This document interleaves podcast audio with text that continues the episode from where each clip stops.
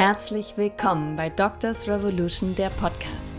Mein Name ist Dr. Sophie Zöttler, ich bin Kinderärztin und Coach und die Gastgeberin dieses Podcasts. Meine tiefste Überzeugung ist es, dass Veränderung nur dann stattfindet, wenn wir selbst Tag ein und Tag aus diese Veränderung sind. Und dazu gehört die Neugierde, etwas Disziplin, eine gewisse sanfte Radikalität und viel Mut. Möge dieser Podcast in Form von Dialogen, aber auch Debatten dir immer Inspiration sein, um deine eigene Klarheit zu schärfen und dir deine Meinung zu bilden. Es ist schön, dass du da bist. Viel Freude. Hallo und herzlich willkommen nach dieser, ja, vielleicht unerwarteten Sommerpause des Podcasts. Und nun voller Kraft und Elan und Vorfreude starten wir gemeinsam in diesen zumindest hier wunder, wunderschönen Herbst. Voller Farben, voller Sonne, voller Fülle. Ich freue mich drauf. Der Start in diese neue Jahreszeit beginnt auch hier mit einem für mich ganz besonderen Podcast. Denn es ist ja eine Art persönliches Plädoyer ein Plädoyer für den Genuss und ein Plädoyer für das Leben. Es wird eine, ja, eine Art ähm, ganz besondere Podcast-Folge werden, denn ich werde ganz persönliche Gedanken teilen, die dich vielleicht ja, aktivieren. Ich werde Seiten aus einem Buch vorlesen und ich werde dir vor allem Fragen stellen. Ich freue mich auf diese Art der Folge, die es nun immer mal wieder geben wird. Lass uns zusammen starten. Ein Plädoyer für den Genuss, ein Plädoyer tatsächlich gegen die Selbstoptimierung und für das Leben. Wie komme ich da drauf? In meiner Begleitung von Ärzten ja, fiel mir schon vor einiger Zeit auf, dass oft das kraftraubende. Nicht nur unser mit Sicherheit anstrengender Job, Beruf ist, sondern vor allem auch alles, was drumherum passiert. Und auch, was alles drumherum nicht passiert, wodurch wir keine Kraft mehr schöpfen. Und ich habe mich immer wieder und vor allem als Gegenüber, als Coach von diesen Ärzten damit beschäftigt, was ja so die letzten Jahre bei uns und ich glaube, das kann man auch gesamtgesellschaftlich sehen, es ist nichts rein ärztenspezifisches passiert. Es sind im Prinzip mir zwei Dinge aufgefallen. Das eine ist diese wahnsinnige Selbstoptimierung und damit geht auch einher, ein optimiertes Freizeitverhalten zu haben, mit dem wir glauben, unseren Alltag ausgleichen zu müssen. Mit diesem Freizeitverhalten, da wird es nochmal eine separate Folge geben. Jetzt widmen wir uns der Selbstoptimierung. Ich habe mir dazu Fragen gestellt und ich würde gerne diese Fragen dir auch stellen und bin gespannt, was für Antworten dir kommen. Du kannst dir gerne Stift und Zettel nehmen und nach jeder Frage stoppen. Die erste Frage, die ich mir gestellt habe, wann haben wir Ärzten eigentlich angefangen, uns nur noch selbst zu optimieren? Wann wollten wir das perfekte Vorbild für unsere Patientinnen sein, und zwar in allen Lebensbereichen? Wann haben wir angefangen, uns mehr mit uns selbst zu beschäftigen im Sinne von die beste Version zu werden, anstatt dass wir uns mit dem Du, dem Wir und allem dazwischen beschäftigen bzw. uns darum kümmern? Wann wurde es eigentlich zu einem No-Go, nach der Arbeit müde und erschöpft zu sein? Wann haben wir angefangen, das Leben an sich als Problem zu sehen, für das wir ständig einen Ausgleich mit Sport, Yoga und diversen Freizeitaktivitäten brauchen? Wann wurde es zu etwas Besonderem, Zeiten der Stille im ganz normalen Alltag zu haben? Wann wurden wir besonders, durch das, was wir essen und nicht durch die Haltung, die wir einnehmen. Wann haben wir aufgehört, neugierig und mutig uns selbst, unsere Berufung, dieses Leben und auch die Missverständnisse, das Scheitern, die Hauptgewinne, ja und eigentlich all das zu lieben?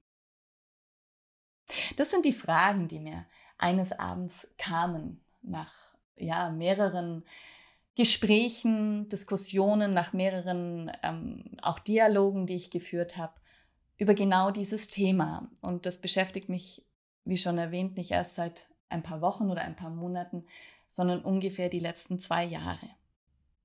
Es gibt für mich so zwei Dinge, die mit der Selbstoptimierung einhergehen. Das eine ist, dass quasi Selbstoptimierung versus Genuss, Genuss im wahrsten Sinne des Wortes und die Selbstoptimierung versus gemeinsam.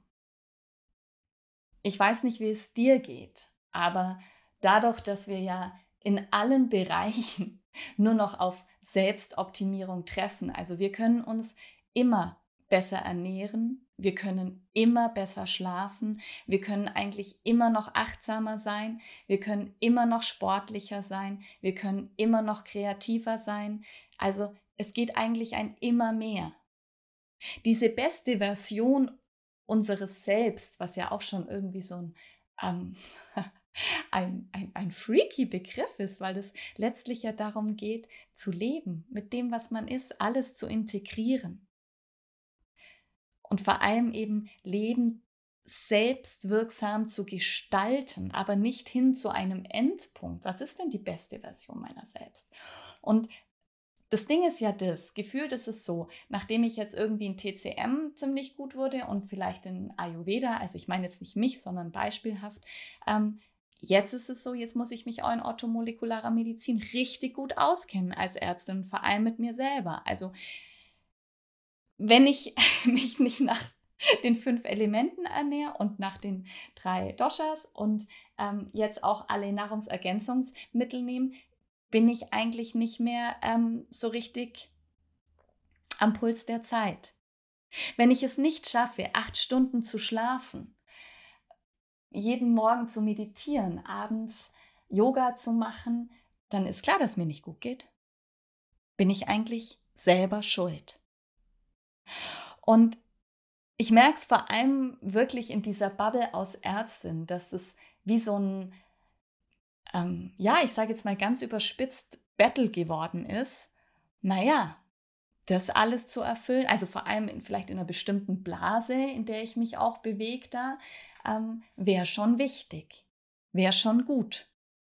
Und wenn du das nicht tust, hm, schwierig. Und auf der anderen Seite diese Einschätzung nochmal von dem, was ist denn Leben, was bedeutet auch Arbeit, also dieses anscheinend habe ich nicht genug Yoga gemacht oder nicht genug meditiert oder mich nicht ausreichend ernährt, wenn ich abends nach der Arbeit müde bin. Naja, also ich bin müde, wenn ich 100 Kinder gesehen habe. Und zwar egal, wie viel ich meditiere oder äh, wie gut ich mich ernähre oder wie viel ich schlafe. Ja, ich bin müde danach. Ich werde immer müde sein nach 10 Stunden Arbeiten weil dann reicht es mir einfach. Und trotzdem kann ich es aber genießen. Ich kann gern dahin fahren, in unsere Praxis. Ich kann mich gern zu jedem Kind auf dem Boden knien und ihm in die Augen gucken. Sagen, hey, schön, dass du da bist. Was, was kann ich für dich tun? Und dieses Miss, also für mich ein Missverständnis von, von dem, was gerade bei uns auf der Welt passiert, also diese, dieses auf der einen Seite nicht mehr richtig genießen können, weil ich ja damit beschäftigt bin, mich selber zu optimieren. Und wenn ich das jetzt esse oder das jetzt mache, äh, vielleicht schlafe ich nicht genug, vielleicht brauche ich dann wieder 17 äh, Nahrungsergänzungsmittel, weil ich irgendwie, keine Ahnung, Fisch auf dem Kopf gegessen habe. Ähm, dann bleibt, also das gibt uns ein, glaube ich mal, ein schwieriges Verständnis von dem, dass dass das Leben das Leben ist. Und Arbeit darf mich müde machen. Ich darf müde sein. Ich bin deswegen aber immer gut genug. Ich weiß jetzt nicht genau, ob ihr die äh, Kuhglocken im Hintergrund hört. Es ist Viehscheidzeit, unter anderem auch um unser Haus herum. Deswegen nicht irritieren lassen. Also, um aufs eigentliche Thema zurückzukommen, vielleicht ist es für dich überspitzt gesagt, aber ich lade dich ein, darüber nachzudenken. Das bedeutet, was, wie kann ich mich dem Thema nochmal nähern? Das eine ist, dass wir uns bewusst machen dürfen, dass es ein Leben ohne, ohne, ja, also ich glaube einfach, Liebe ohne Schmerz gibt es nicht. Es ist immer dieser, dieser, dieser Kreis. Und genauso ist es mit allen anderen Dingen. Das heißt, wenn uns irgendwas stört oder wir ein Gefühl haben, was sich nicht sofort super perfekt anfühlt, dann bedeutet es doch nicht, dass wir alles verändern müssen. Und diese, diese Sicht auf die Dinge, die erlebe ich sehr oft und, und die finde ich tatsächlich wahnsinnig befremdlich. Ich würde gerne aus einem Buch vorlesen, was mir wahnsinnig gut gefällt. Das heißt, du sollst nicht funktionieren für eine neue Lebenskunst. Ariadne von Schirach. Und nachdem es so unendlich aufwendig war, sich zu finden, zu begreifen und seiner endlich ganz und gar habhaft zu werden, kann man sich doch auf gar keinen Fall wieder loslassen.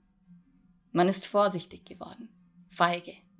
Man scheut den Kontrollverlust, der nichts anderes ist, als von sich abzusehen oder den Mut zu haben, sich selbst aufs Spiel zu setzen.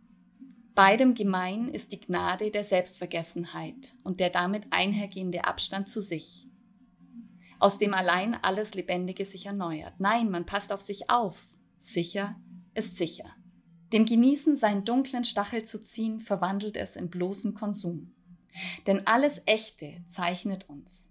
Es gibt keinen echten Rausch ohne Kater, keine echte Zigarette ohne Schadstoffe und keine Liebe ohne Risiko. Keinen Orgasmus ohne Fratze, kein Festmahl ohne Flecken, keine Liebe ohne Schmerz. Niemals. Doch wir wollen längst nichts mehr hergeben oder uns hingeben. Wir sind ernst geworden, bitter ernst. Wir tragen schwer an der Last des Körpers und an der Last des Egos gewordenen Ichs, das nicht mehr spielerisches Flackern ist, sondern begründetes Urteil lebenslänglich. Wir sind unser eigener Überwachungsstaat. Das Spiel ist aus. Ähm, ich, wir sind unser eigener Überwachungsstaat geworden. Wir als Ärztinnen glauben ganz oft, wir müssen alles, alles richtig machen, sonst sind wir auch nicht mehr das perfekte Vorbild für unsere Patienten. Und wir vergessen, dass das Wichtigste, was wir geben können, unsere Menschlichkeit ist, gepaart mit dem besten medizinischen Wissen, unsere Heilkunst ausübend. Das macht uns zu dem besten Arzt und zu der besten Ärztin für unsere Patientinnen. Ja, und wie, wie gut es tut, sich auffüllen zu lassen, indem wir wieder genießen, ohne zu kontrollieren, ohne immer zu glauben, wir müssen dies oder das kontrollieren, unser Leben verlängern. Ja, wir können wir und wir sollen und wir dürfen und gesund sein, uns nach uns kümmern. Das ist ja auch Teil meines Coachings, uns wieder selbst zu spüren, uns selbst entsprechend zu leben. Aber raus aus diesem Wahn raus, immer wieder Dinge in Relation setzen. Dazu lade ich dich wirklich ein. Ist es, ja, ist es mir entsprechend und lebe ich? Oder ist es etwas geworden, was ich hauptsächlich kontrollieren möchte, weil ich dadurch glaube, ein Ergebnis zu bekommen, was mich auch für mich selber, mir selber dann dadurch einen Wert gibt. Und dann sind wir wieder in dieser gefährlichen Spirale. Wann ist es genug? Wann bin ich genug? Ja. Und da schreibt sie auch ganz, die Ariadne von Schirach, ganz, ähm, ganz treffend, die Tatsache, dass Lebendigkeit ohne Schmerz oder, wie Nietzsche es nennt, ohne existenzielles Unbehagen einfach nicht zu haben ist. Nein, wir sollen uns gut fühlen. Und wenn uns das nicht gelingt, ist es unsere eigene Schuld. Und genau davon, ja, darüber, was heißt, davon möchte ich dich abhalten, gar nicht, sondern einladen, darüber nachzudenken. Wann möchte ich eigentlich mal wieder einfach nur genießen? Wer kam auf die Idee, dass man sich die ganze Woche irgendwie richtig ernähren muss und es einen Cheat Day gibt? Völlig absurd.